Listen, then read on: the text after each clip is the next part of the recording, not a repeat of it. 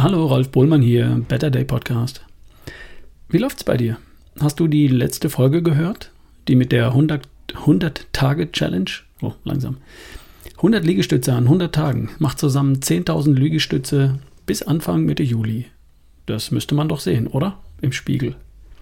Ich bin jetzt schon in der zweiten Woche, bin ein bisschen früher angefangen und ehrlich gesagt, bis jetzt fällt es mir auch gar nicht so schwer. Kurz runter, pumpen, wieder rauf. Morgens nach dem Frühstück dann vor dem Mittagessen und wenn ich abends mit der Arbeit durch bin, dann nochmal kurz.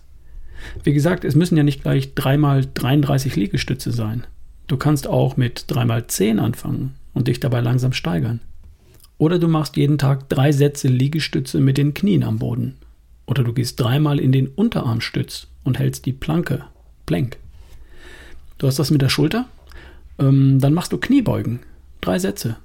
In jedem Satz so viele, wie du schaffst. Und dann drückst du noch einen raus. Und der letzte darf ruhig etwas brennen. Ist ja nur der letzte. Kein Ding. Ach, liebe Herren, nur dass wir geredet haben. Ich spreche von blitzsauberen, korrekten Liegestützen. Zumindest für diejenigen, die schon bei über 20 Wiederholungen pro Satz angelangt sind. Oder das zumindest glauben. Beim Liegestütz ist der Körper kerzengerade angespannt. Jede Wiederholung beginnt mit der Brust am Boden und endet wenn die Arme oben vollständig gerade durchgedrückt sind. Alles klar? Man sieht das oft, dass die Leute ihre Liegestütze so hinrotzen, nur so in der Schwebe ein paar Zentimeter rauf und runter pumpen.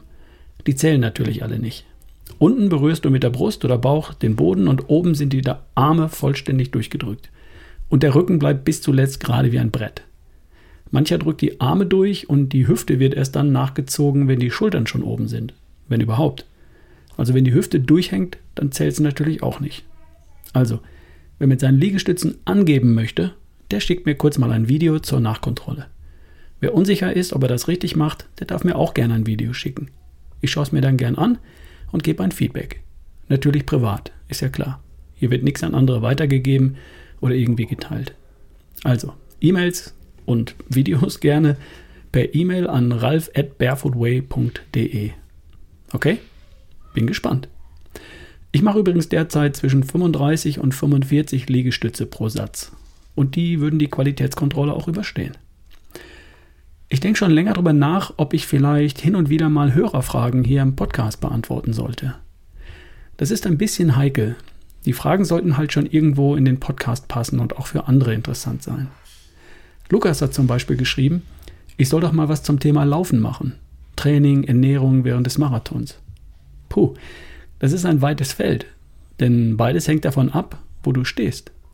Bist du ein 245-Läufer oder willst du versuchen, unter 5 Stunden zu bleiben?